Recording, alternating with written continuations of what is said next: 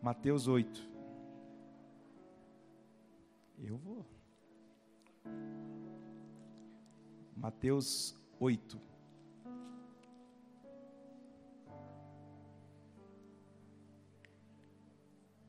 Verso 23.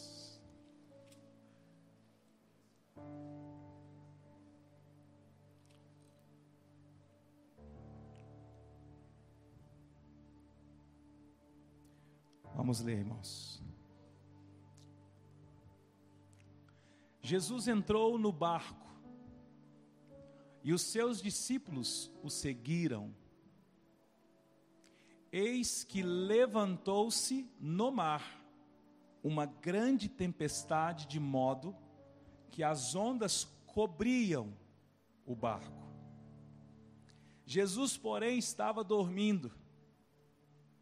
Mas os discípulos foram acordá-lo, dizendo: Senhor, salve-nos, estamos perecendo. Então Jesus perguntou: Por que vocês são tão medrosos, homens de pequena fé? E levantando-se, repreendeu os ventos e o mar, e tudo ficou bem calmo. E aqueles homens ficaram admirados, dizendo: quem é este que até os ventos e o mar lhe obedecem? Diga aleluia. Queridos, o texto ele é bem famoso, muito conhecido como texto da tempestade. Jesus acalma a tempestade. Ah, aquele texto que Jesus acalmou a tempestade, que os discípulos estavam lá todos preocupados, preocupados. E Jesus veio e acalmou a tempestade. Jesus vai acalmar a sua tempestade. É um texto muito conhecido. Jesus, um barco, discípulos, uma tempestade e uma voz. Diga comigo, uma voz. Uma voz que acalma a tempestade. Queridos, mas nessa noite eu quero trazer uma reflexão sobre o Evangelho e o dia mal. Você pode dizer comigo, Evangelho, dia mal. Tem um texto que eu gosto muito em Eclesiastes. Diz: quando, quando os dias forem bons, aproveite-os bem. Mas considere Deus fez tanto o dia bom como o dia mau, para evitar que o homem descubra alguma coisa sobre o seu futuro. Então, quando os dias forem bons, aproveite-os bem, mas considere também o dia mau, porque Deus fez tanto o dia bom como o dia mau. Para quê, queridos? Para evitar que o homem descubra alguma coisa sobre o seu futuro. Se você estiver anotando, é Eclesiastes 7,14. Parece até piada, irmãos. Como é que Deus, o dia bom e o dia mal provém dele, para que o homem, para que o homem não descubra, ou para evitar que o homem descubra alguma coisa sobre o seu futuro.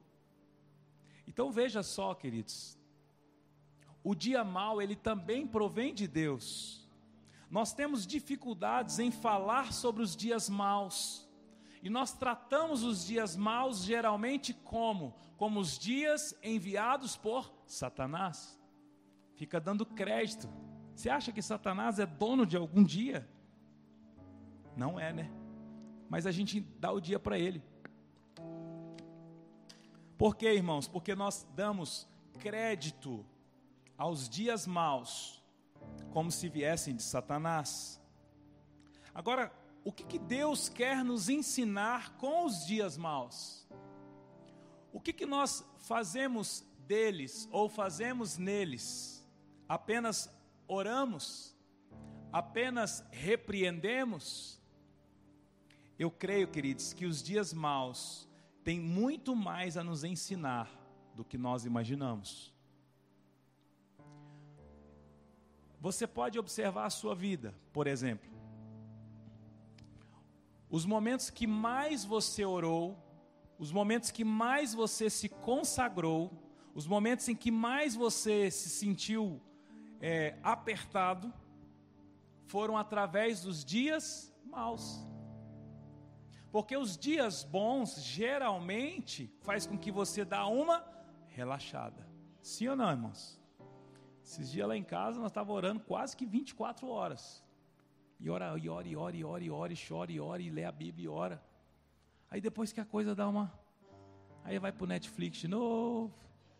Aí tirar uma fotinha andando, fazendo caminhada.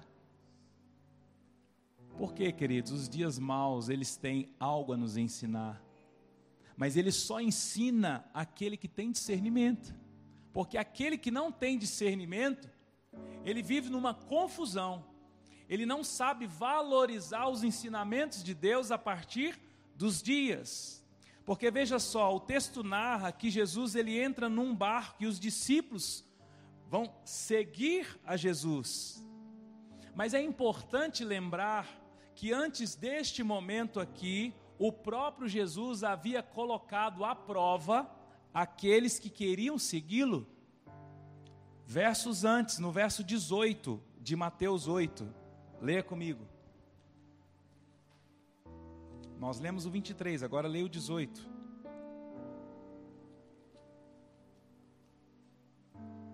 Vendo Jesus, muita gente ao seu redor, ordenou que passassem para outra margem. Então, aproximando-se dele, um escriba disse a Jesus: Mestre, vou segui-lo para onde quer que o Senhor for. Mas Jesus lhe respondeu: As raposas têm suas tocas, as aves do céu têm os seus ninhos, mas o filho do homem não tem onde reclinar a cabeça. E outro dos discípulos lhe disse: Senhor, Deixe-me ir primeiro sepultar o meu pai. Mas Jesus respondeu: Siga-me e deixe que os mortos sepultem os seus próprios mortos. Queridos, veja só. Para seguir o Evangelho, a renúncia sempre será uma condição para seguir o Evangelho, a renúncia sempre será um fundamento, um princípio, ela vem antes. Presta atenção no que estava acontecendo. Jesus estava ensinando, pregou o sermão do monte, falando em parábolas, fazendo curas, milagres. Aí a galera falou: Vou seguir esse homem, meu Deus do céu, eu vou seguir ele. Jesus falou: Ó, oh, peraí, vocês têm certeza que vocês querem me seguir? Temos. Olha só.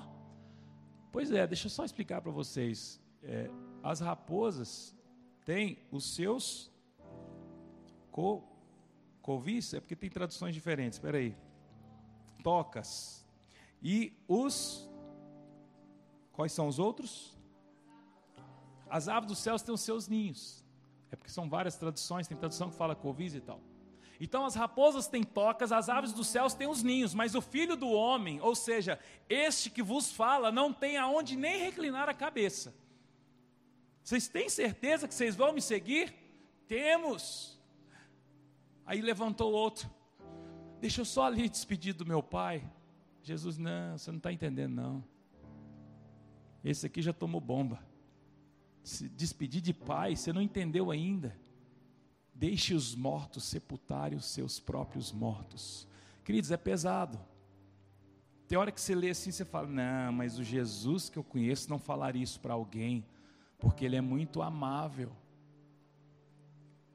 Sabe, queridos, o Evangelho, a nossa proposta desta comunidade é trazer o Evangelho como ele é para você nós não podemos diminuir a responsabilidade que há naqueles que se prontificam a seguir Jesus. Eu estou dizendo seguir Jesus, eu não estou dizendo fazer parte de uma religião. Jesus estava dizendo, queridos, que segui-lo não é confortável. Jesus estava dizendo que ele não tinha um lugar fixo, ele não tinha nada a oferecer a essa turma. Jesus estava falando sobre dias maus. Jesus estava preparando-os. Tanto é que ele diz ao discípulo que pede para ir despedir do Pai: siga-me e deixe que os mortos sepultem os seus próprios mortos.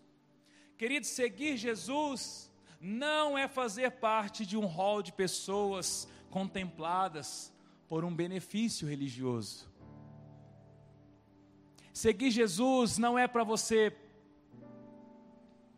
poder dizer que você faz parte de um grupo que crê.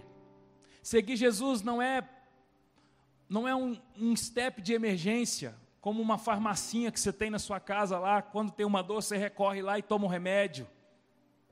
Seguir Jesus é fazer parte de um hall de pessoas que vão abrir mão dos seus direitos e vão assumir os seus deveres.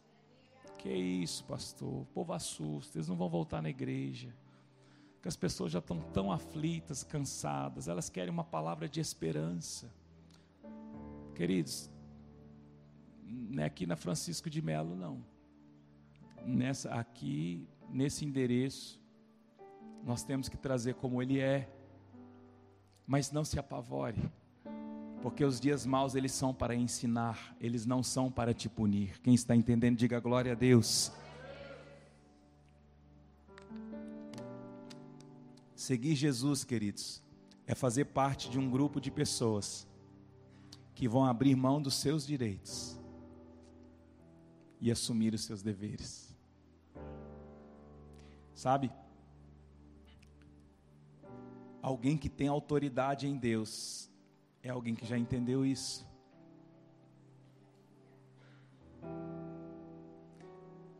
Por que, que muitos casamentos fracassam? Porque uma das partes está buscando direitos. Mas eu tenho direito. Mas eu tenho direito.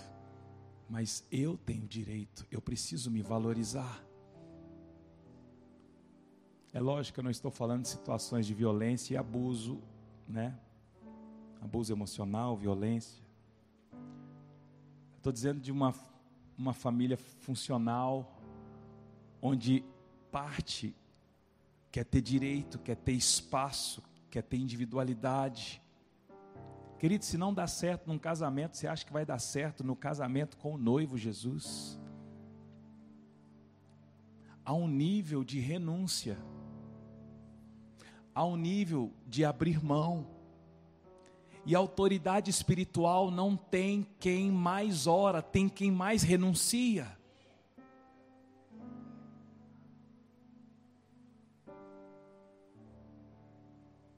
Porque perde a voz para orar, de tanto orar. Sobe no monte, desce do monte, faz vigília, faz isso, faz aquilo, jejua. Mas não consegue nem suportar uma pressãozinha, nem uma bronca de um cobrador de ônibus, nem uma bronca no ambiente que está lá para fazer silêncio. Ah, é alguém que não entendeu o Evangelho, queridos. Hoje eu vi a foto de um homem, que eu tenho ele nas minhas redes sociais, um corretor de imóveis, que eu já fiz um negócio com ele há muitos anos atrás, estava lá. E ele postou uma foto, ele e o filho dele, ele tocando o instrumento e o filho também, e ele escreveu: Que bênção é poder tocar com meu filho. Irmãos, quando eu vi aquela foto, eu me lembrei de quando eu o conheci. E na hora, o Espírito falou em mim assim: Você lembra o que você sentiu quando você conversou com esse homem? Eu falei: Lembro. Queridos, pensa num homem humilde, mas não é não é no sentido financeiro. Precisa de um homem, sabe? Deus. E eu olhei, eu não sabia que ele era cristão. E hoje, ao ver a foto dele, com a família dele, a esposa, os filhos, eu falei: são estes homens que têm autoridade no mundo espiritual. Homens e mulheres simples, que não estão buscando seus direitos, não estão querendo bombar, não estão querendo ter um rolê mais top, não estão querendo confete, não estão querendo reconhecimento. Homens e mulheres que já entenderam que seguir Jesus, seguir o Evangelho, é abrir mão de direitos. Presta atenção no que eu estou dizendo. Abrir mão de direitos não é requerer, não requerer direitos. Existe uma diferença. Confundir sua cabeça, né? Porque uma coisa, queridos, é você levar uma vida e dizer: não, não faço questão. Agora, outra coisa é algo que você já vive e, e que já faz parte da sua vida e você dá um passo para trás. E você abre mão mais uma vez e abre mão mais uma vez e vai abrindo mão. E aí o seu nível de autoridade ele vai subindo. É diferente.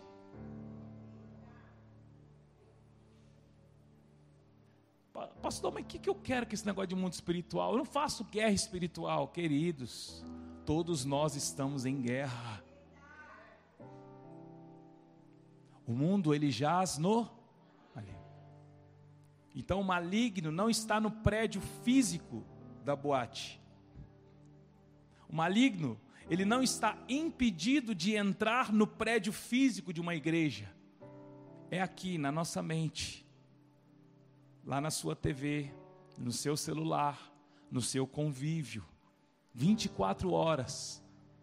E como é que ele diminui a sua autoridade? diminuindo a sua importância no mundo espiritual. Alguém que requer muito, requer os, muito seus direitos é alguém que não tem autoridade espiritual. Alguém que quer primeiro despedir dos pais para seguir a Jesus, queridos. Alguém que quer primeiro fazer alguma coisa mas primeiro, primeiro eu, primeiro eu, primeiro os meus direitos, primeiro o que eu sei, primeiro o que eu aprendi, primeiro o que eu já sou, primeiro o que eu faço. Porque tem gente que acha que faz muito. E aquele que acha que faz muito, querido, ele é pior, porque ele é vestido de alguém com autoridade, porque ele está sempre envolvido nas coisas de Deus. Ele está sempre carregando uma vassoura, um instrumento, uma cadeira, um microfone, uma Bíblia, uma apostila, um papel, um, um, nas redes sociais, está sempre envolvido. E é ótimo estar envolvido com as coisas de Deus. O problema é quando você acha que isso que te dá credencial ou autoridade no mundo espiritual, eu digo a você, não é. Queridos, a, a, a, o maior nível de autoridade espiritual não está nos microfones. O microfone é do mestre, é do evangelista. O maior nível de autoridade espiritual está sobre pessoas que agem na cidade, que agem na família, que agem na sociedade, muitas vezes nem reconhecidos como, entre aspas, evangélicos, mas são pessoas que têm autoridade, são pessoas que têm uma frequência tão alta no mundo espiritual, porque tem renúncia. Então lembre-se disso, queridos. Abra mão dos seus direitos. Não, mas o professor lá da faculdade não entra nessa conversa. Vamos para o professor Jesus. Porque se alguém te bater numa face, ofereça a outra. É doido? Eu nem minha mãe mandou calar a boca. Já ouviu essa? Você que já falou, não, nem se manifesta, porque vai ficar feio para você. Esses dias, um, esses dias lá, nem minha mãe mandou calar a boca. Eu falei, nossa, esse aí vai sofrer, meu Deus do céu. Esse vai levar pancada. Quem está entendendo, diga glória a Deus, queridos. Queridos, eis que se levanta uma tempestade uma tempestade no mar a ponto de cobrir o barco onde Jesus estava dormindo. Queridos, como pode pessoas no mesmo barco, sob a mesma tempestade, uns estão perecendo e outros estão dormindo. Diga comigo, perecendo. Queridos, a tempestade não era algo climático, não era uma, uma manifestação apenas climática do tempo, mas era espiritual e nós precisamos discernir isso. Tempestades climáticas podem ser só climáticas, mas tempestades climáticas podem ser tempestades espirituais. Pegou ou não? Lá em casa, no dia que antecedeu os cinco anos do ministério, apareceu um enxame de maribondo. Mas vocês estão achando que é maribondinho? Parecia uns cavalos marinhos desse tamanho aqui. Fechamos a casa tudo, tia Lu estava lá, ficou apavorada. É Vespa? Eu achava que Vespa era moto. Vespa. E aí falaram assim: vem cá para você ver. Eu fui lá com medo. Dei uma olhada, irmãos. Eu não sei contar, não, não dava para contar, mas era muito. Se, se passasse assim, carregava o Everson, que é magrinho daquele jeito. Ele... Irmãos, muito. Na hora veio um discernimento espiritual, intimidação. Irmãos, é um trem horrível. Sabe que eles têm que só ver na televisão? Mas era muito. E eles cobriram uma luminária lá do muro, do fundo. Ficava assim carregado, chega pingando. Eu não sei se vocês já viram esse trem, mas é, é muito, gente. É muito. E a Sibeli, vamos orar, vamos orar, vamos orar. E eu falei, não, isso aí tá com o jornal com fogo lá, que esse trem vai embora, amanhã vai embora, vai embora, vai embora. Eu só sei que eles foram e voltaram, não foi? E no outro dia foi de novo, né? É, eles ficaram nas. Nós fizemos aqui, foi sexta. Aí sábado foi embora, de dia, de noite voltou. Aí no domingo, irmãos, no domingo, eu olhei a luminária assim, nenhum, não tinha nenhuma asinha dos bichinhos. Existem tempestades que são só tempestades, mas existem tempestades que são tempestades espirituais. Então existe latido de cachorro que é só o caramelinho do bairro mesmo perseguindo você quando você passa. Né? Todo setor tem um caramelinho, não tem, irmãos? Mas tem. Tem um de dog ali. Espírito canino. E aí a gente precisa discernir, não é para ver Satanás em tudo, é para ver Deus em tudo, porque tudo fala. Tudo fala, queridos. Deus usa, Deus fala com tudo. Uma canção que às vezes ministra lá, que se ouve uma palavra, uma escrita, alguém que te cumprimenta, Deus está falando. E aí, queridos, nós temos ali um barco. Discípulos Jesus, uns perecendo, Jesus dormindo e a tempestade acontecendo. Agora, queridos, por que, que Jesus estava dormindo? Porque para ele não tinha tempestade nenhuma. O barco é o mesmo. Para ele não tinha tempestade, tinha tempestade para os discípulos. Mas o que Jesus fala para eles, queridos? Jesus fala o seguinte: por que vocês estão tão medrosos? Homens de pequena fé. Tempestade acontecendo, queridos. E eles clamam: Senhor, salva-nos, estamos perecendo. Agora vamos imaginar, queridos, no caos. Quando tem o caos, tudo que nós queremos é que cesse o caos. Então aconteceu um caos ali, você quer que cesse, não dá tempo de ter discernimento. Muitas vezes depois que passa é que você começa a entender o que estava acontecendo. Aí vem Jesus no meio do caos, onde eles queriam que a tempestade parasse, Jesus vai o quê? falar, falar, ensinar. Queridos, nossos ouvidos têm que estarem atentos nos dias maus, porque uma das características dos dias maus é tampar os nossos ouvidos, os nossos olhos e a gente não percebe o que está acontecendo. E é onde Satanás nos pega. Porque nós estamos contaminados. E aí Jesus, quando eles gritam, socorre aí Jesus, nós estamos perecendo. Jesus vem e fala: Por que vocês estão com tanto medo? Outra tradução diz: Por que vocês são tão medrosos? Homens de pequena fé. Jesus denuncia o que, queridos? Um pecado daqueles homens. Ah, porque havia pecado, então havia tempestade. Dias maus não são enviados por Satanás. Uma das coisas que Satanás faz, queridos, é linkar a sua falta de leitura bíblica, a sua falta de oração e até mesmo até o seu pecado com o dia mal. Mas o dia mal não é para te matar, é para te salvar.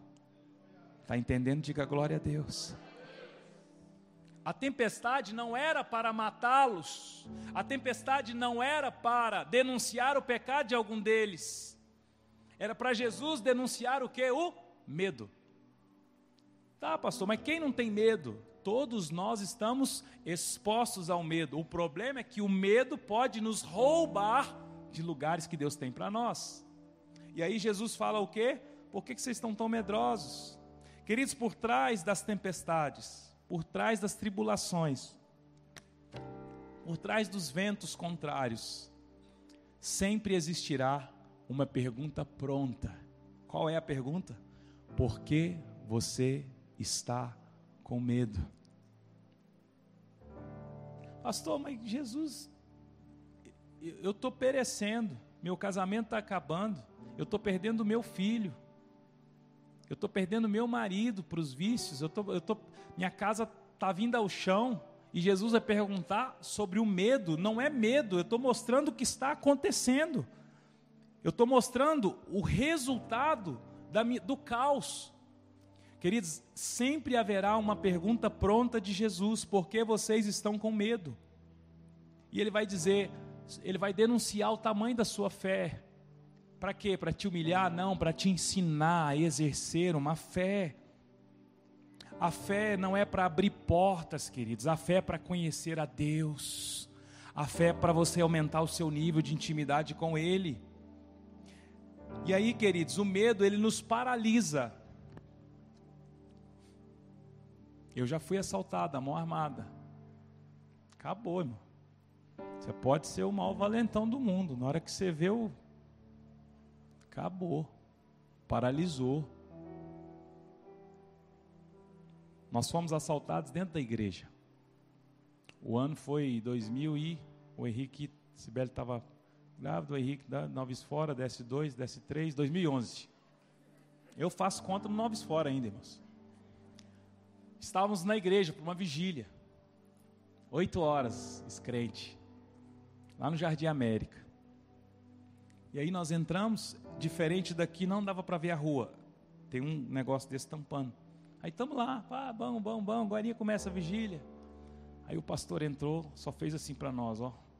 Aí eu vi dois daquele jeito, né? Capuz, moletom, aquele estilinho, com a arma.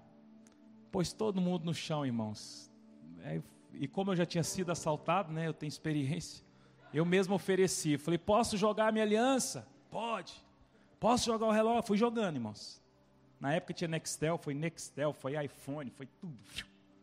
Era dois. Foi pegando, tinha umas 10, 15 pessoas. Foi limpando todo mundo. Aí chegou assim, ó. Agora vocês ficam de joelho, reza um Pai Nosso enquanto nós foge. Aí, aí, tinha uma irmã do meu lado gritando. Eu falei, cala a boca, bro. Aí leva tira aqui, isso. Ah. Por quê? Porque levaram um carro, ela achava que era o carro dela, mas não foi. Irmãos, o medo ele paralisa. Eu estou contando essa historinha porque eu e você somos frequentemente assaltados no mundo do espírito. Eu e vocês somos frequentemente colocados de joelho diante do medo. E aí você não acredita que o seu filho, seus filhos vão conseguir vencer e vão sim andar com Jesus. Você não acredita que o casamento vai aguentar mais um dia. Você não acredita que você vai conseguir honrar os compromissos. Você não acredita que você nem vai viver. E aí você quer o quê? Morrer. Queridos, ninguém que pede a morte quer morrer. Quem pede a morte quer parar de sofrer. Só que o medo te paralisa e faz você pensar na morte. O medo te paralisa, te faz você pensar no divórcio. O medo te paralisa, faz você pensar que seus filhos já eram. Faz pensar que você não vai casar, faz pensar que você não vai cumprir os compromissos, faz pensar que nunca você vai ter filhos. Medo, medo, medo, medo. Queridos, o medo é um ladrão para roubar aquilo que Deus tem para você. Quem está entendendo, diga glória a Deus. Queridos, quando estamos diante da tempestade, na verdade o que Jesus espera de nós é que não tenhamos o medo. A tempestade é para nos ensinar a ativar o nosso medo. Quantos lugares nós deixamos de acessar em Deus por causa do medo? Quantos perdões nós deixamos de pedir ou liberar por causa do medo? Quantas curas nós deixamos de receber por causa do medo? A pergunta de Jesus é: por que você está com medo? Queridos, a pergunta é para você tirar os olhos da tempestade.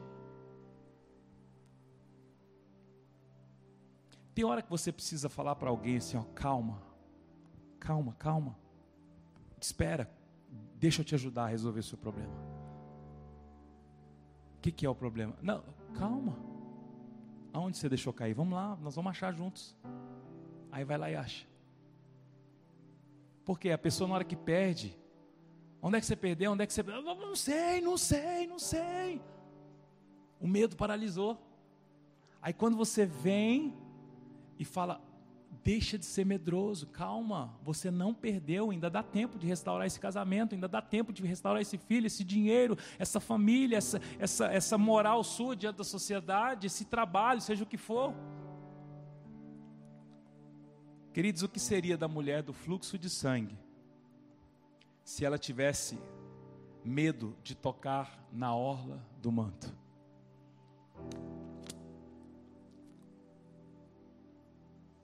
Porque, porque vamos, vamos combinar. Uma multidão impedia. E quando ela levava um sanfonão para lá, Jesus falou: peraí, só um minuto. Alguém me tocou, mestre, tem um monte de gente. Não, mas alguém tocou na orla aqui, ó, saiu poder. E ela é curada. Queridos, o que seria do cego de Jericó se ele tivesse medo de gritar: Filho de Davi, tenha compaixão de mim? E os discípulos falaram: Para de amolar o mestre. Quanto mais falava, mais ele. Você acha que ele tinha medo? O que, que ele encontrou? A cura. O que seria da mulher samaritana e do seu povo, que no caso o ato dela refletiu em todo o seu povo. O que seria da mulher samaritana e no seu povo se ela tivesse medo de pedir da água da vida para Jesus? E eu e você com medo. Vem para o culto com medo. Toca um casamento com medo. Tem filhos com medo. Não faz relacionamentos na igreja porque tem medo de, de entregar o coração para o outro, porque já feriu, porque já foi traído, medo de acreditar em pastores, porque você já foi abusado, abusada emocionalmente, financeiramente, moralmente por algum líder religioso. Medo de dar o seu coração para um discipulado, porque o discipulador, ao invés de aparar ele te tosou, deixou ser no, no, na pele. Como é que chama? A lã, né? Era só para aparar, para tirar o peso, né? Mas ele foi lá e tosou, você sentiu frio. E aí você tem medo. Fulano, vamos conversar? Não, não, não quero. Medo, medo de dizer quem você é. Queridos, não existe ninguém aqui perfeito. Não existe ninguém aqui, nem um casamento, nem uma criação de filhos, nem um filho, nem um nada. Não tem ninguém aqui que tem moral para colocar o dedo em você e te julgar por alguma coisa. Então não tenha medo de dar o seu coração uns aos outros. Porque se você não fizer isso, a tempestade que era para te ensinar, ela vai te levar para o fundo e você não vai conseguir se recuperar. Está entendendo? Diga glória a Deus. O que você tem perdido por causa do medo?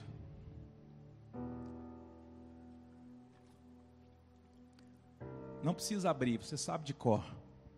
Lá em Salmo 23, no verso 4 diz: Mesmo quando eu andar por um vale de trevas e morte, não temerei perigo algum, pois tu está comigo, a tua vara e o teu cajado me me consolam. Essa tradução ela é um pouco diferente, mas as pessoas conhecem mais a tradução convencional ainda que eu ande pelo vale da sombra da morte, não temerei mal nenhum, porque tu estás comigo. Queridos, não é sobre não ter tempestades, não ter tribulações, ou não ter vale de trevas. Na verdade, é sobre a vara e o cajado que me protegem nesses lugares. A verdade é sobre quem está comigo nesses lugares. A verdade é sobre o bordão e o cajado que me consolam. Só, só é consolado, queridos, aquele que é afetado. Então não existe vida cristã sem ser afetado, não existe caminhada cristã, não existe evolução espiritual, não existe maturidade no casamento, na criação de filhos, na, na, no relacionamento na cidade sem ser afetado. Por isso que existe o bordão e o cajado, para quê? Para consolar.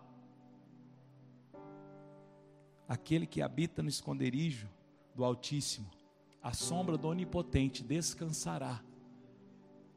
Mas no Salmo 23 fala que o Senhor é meu pastor e nada me faltará. E aí fala, fala de coisas lindas, mas quando chega no 4, ainda que eu ande, tem uma tradução que diz: mesmo quando eu ando, ou seja, queridos, andar no vale das trevas ou, no, ou a sombra da morte é inevitável para o cristão. Se você não quer andar, nem entra. É como ir no mutirama e não andar no trem fantasma. Não tem jeito, irmãos. Tem que participar daquilo lá. Ah, vou no mutirama, não tem jeito. Não tem vida cristã sem umas esfoladas. E as esfoladas, queridos, eu não estou falando de pedrada de Satanás. O dia mau e o dia bom foram feitos pelo Senhor. Considere, desfrute o dia bom, mas considere o dia mau, porque Deus fez os dois para que o homem não pudesse ver o que vai acontecer amanhã. Meu Deus. Queridos, a tempestade, ela é inevitável a tribulação, o vale da sombra da morte. Só que o texto diz: é, porque tu estás comigo.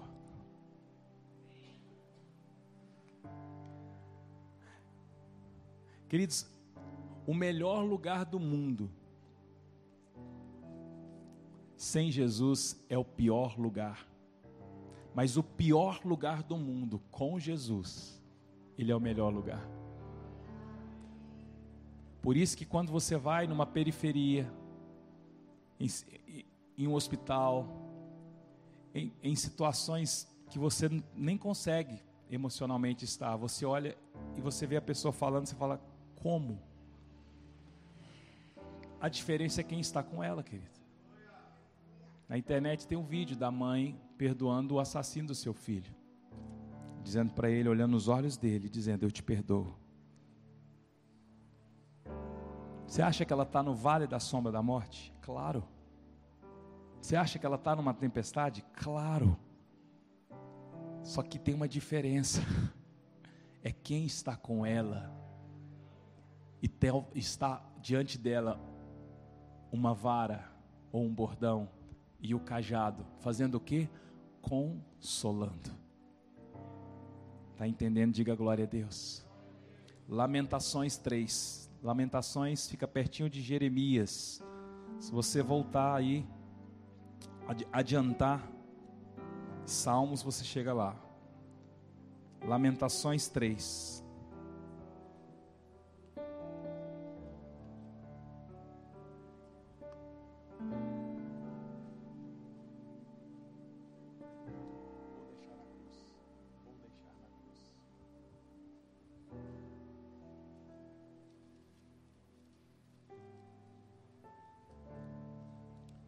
Lamentações 3. Vamos ler o verso 55.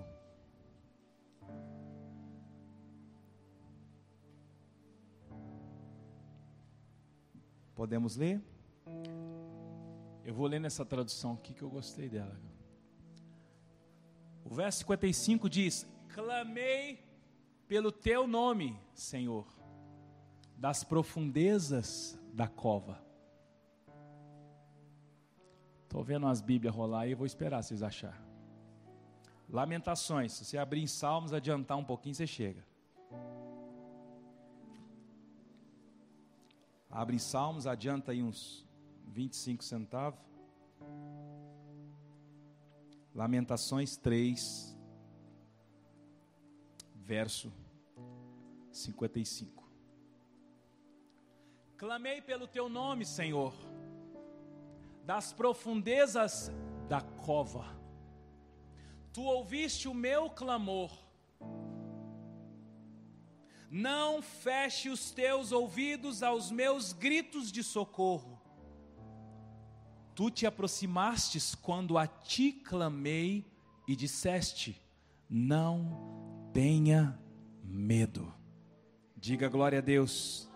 Deixa eu ler na tradução mais normal aqui. Ouviste, aliás, da mais profunda cova, Senhor, invoquei o teu nome. Ouviste a minha voz quando pedi. E qual foi o pedido dele? Olha só: não feche os teus ouvidos aos meus lamentos, ao meu clamor. Aí ele volta: no dia em que te invoquei, chegaste perto de mim e disseste: não tenha medo, não tenha medo. Queridos, lamentação fala de uma voz que sai de dentro de uma cova. Cova é um lugar de morte. Então, todas as vezes que você se encontrar numa situação em que você está convencido que acabou, presta atenção nisso, que isso pode salvar a sua vida, queridos. Eu não tinha nem programado chegar nesse, nesse nível de conversa aqui. Mas quando, se você for tentado a um suicídio, acabar a sua vida, se você for tentado a pegar a sua, a sua roupa, marido, sair de casa, mulher, pegar sua roupa, sair de casa, filho, abandonar a casa do seu pai, ou, ou decidir romper o relacionamento com, seu pai, com seus pais, é um cenário de cova. Aí você fala: não, mas é porque eu já tentei de tudo, não dá mais. Ele ouviu o clamor de dentro de uma cova e o clamor ela era: Não feche os teus ouvidos aos meus lamentos, ao meu clamor. E diz que no dia em que ele invocou, o Senhor chegou perto dele e disse: Não tenha medo. Isso pode salvar o seu casamento. Isso pode salvar a sua vida. Isso pode salvar a sua relação com seus filhos. Porque a circunstância é de cova, a terra já está jogando em cima. Porque tem gente desistindo com muito menos do que isso. Já enterrou? Não. Já jogou terra? Também não. E você está desistindo? É, não. Lamentações 3,55. Se você clamar e dizer a Ele, não feche os teus ouvidos diante do meu clamor, Ele vai chegar perto de você e vai dizer: Não tenha medo. Quem está entendendo, diga glória a Deus. Queridos, eu sinto no meu espírito. Oh, Jesus.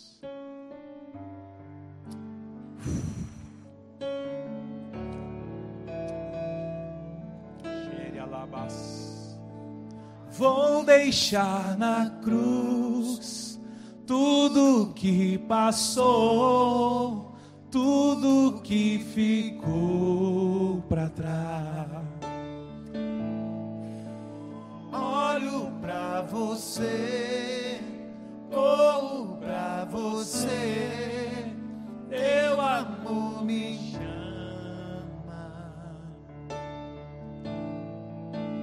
vou deixar na cruz tudo que passou, tudo que ficou para trás. Olho para você, corro para você,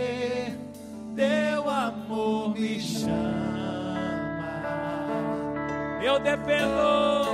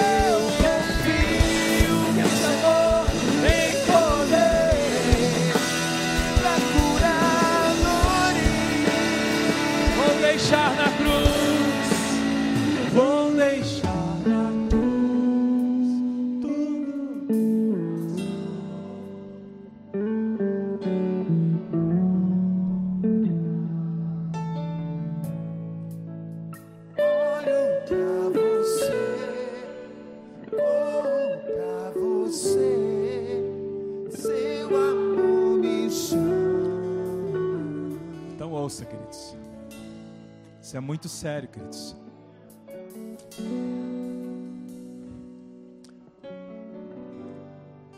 O Senhor me fala de sepulturas, covas, lugares de morte,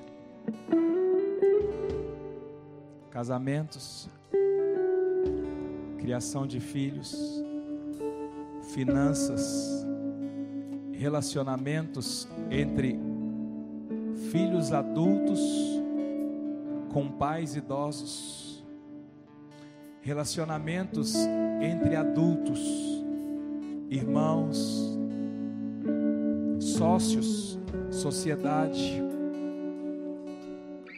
lugares de morte em que você já aceitou a sepultura. Você está só esperando os dias. Você está só esperando os dias para que a dor cesse. Ah.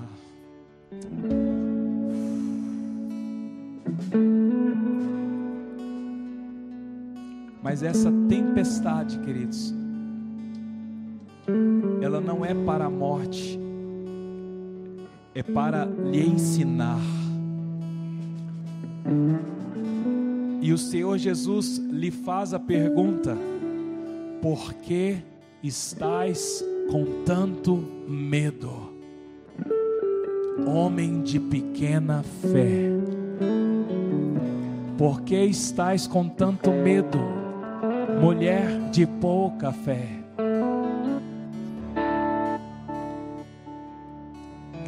Tire os seus olhos do caos. Tire os seus olhos da doença.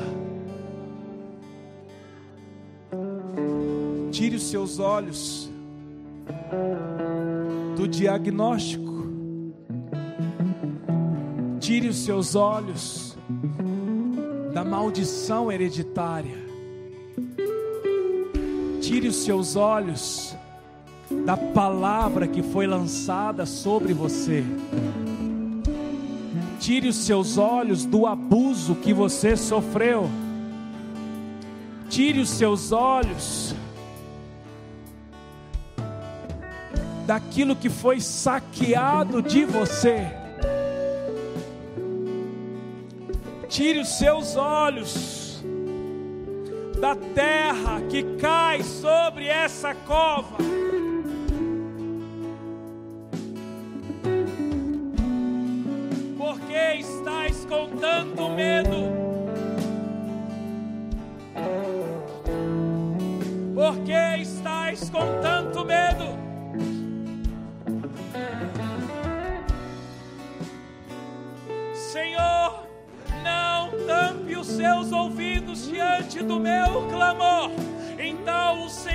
Me ouviu, aproximou de mim e disse: Não tenha medo.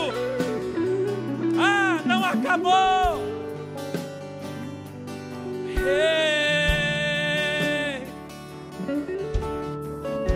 Ele libera nessa noite o amor dele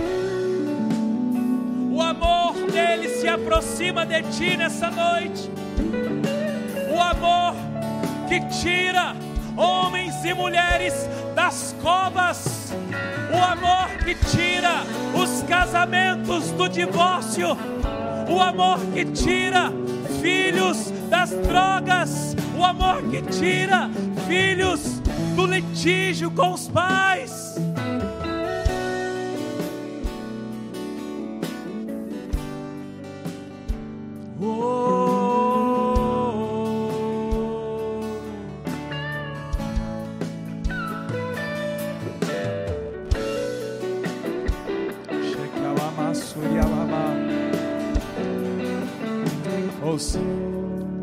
Apaga essa luz aqui. Você que se sente movido, você que se sente que precisa dessa ação do Espírito se aproximar de você e tirar você dessa cova, não importa a cova, vem aqui à frente, vir aqui à frente e clamar, é o grito que você vai dar nessa noite, para que o Senhor possa ouvir dos céus. Fique à vontade, pode vir aqui, se ajoelhar aqui, orar e dizer: Deus, não cesses, não tape os seus ouvidos de ouvir o clamor, seja qual for o seu clamor, seja qual for a sua cova, seja qual for a ameaça. Qual é a ameaça? Qual é ameaça? Nessa noite o Senhor tira, Ele tira.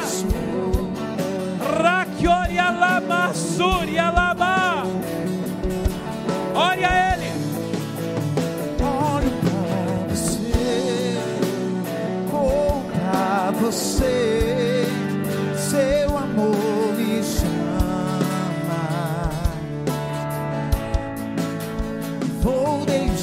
na cruz tudo que passou.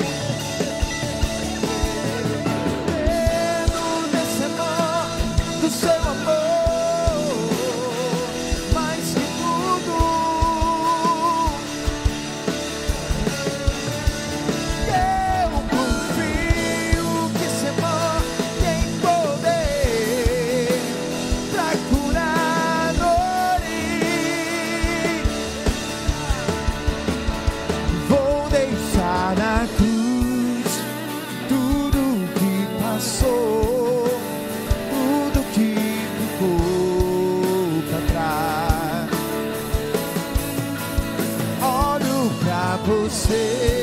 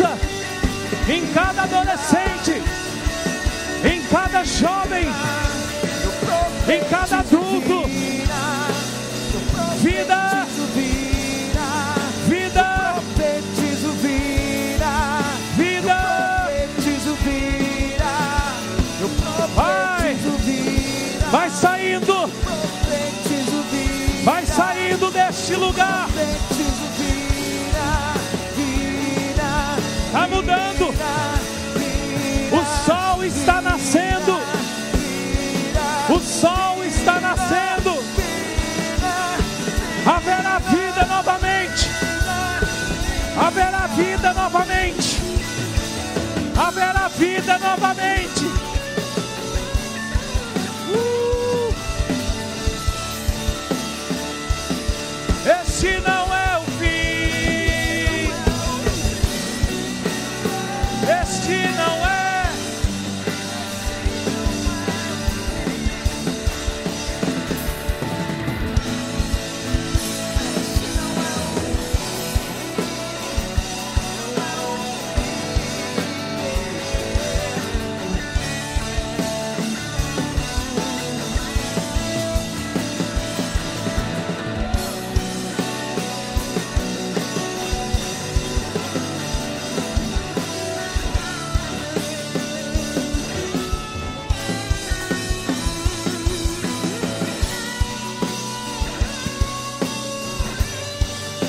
Nasceu. Já nasceu. Vida. Vida. Vida. Não há morte, a vida.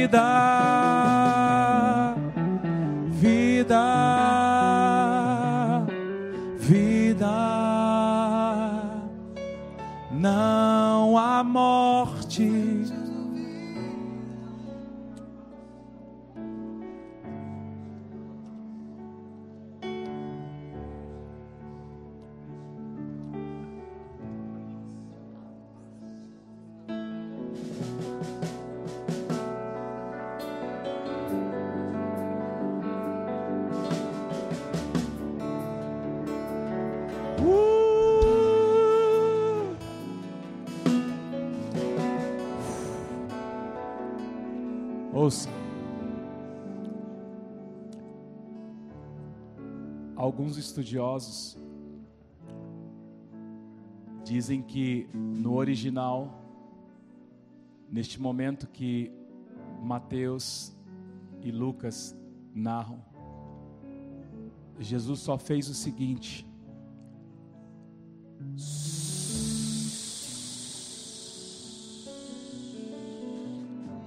por causa da autoridade.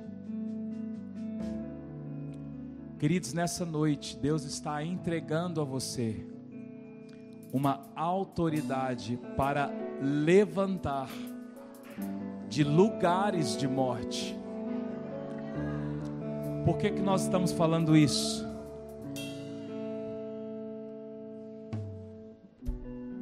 Porque talvez em algumas áreas da sua vida você, mas em alguns lugares é morte.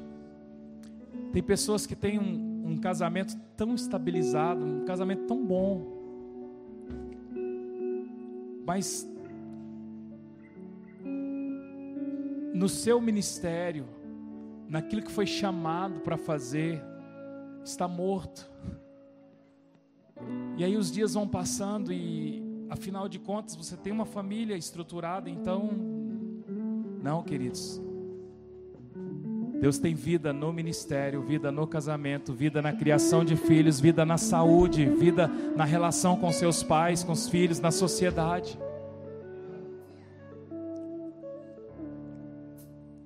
As tempestades, elas vêm para nos ensinar e nos tirar de lugares de morte, de lugares onde não frutifica onde não produz. Quem recebe essa autoridade, diga glória a Deus. Quarta-feira, às 19h30 e domingo, às 18 horas.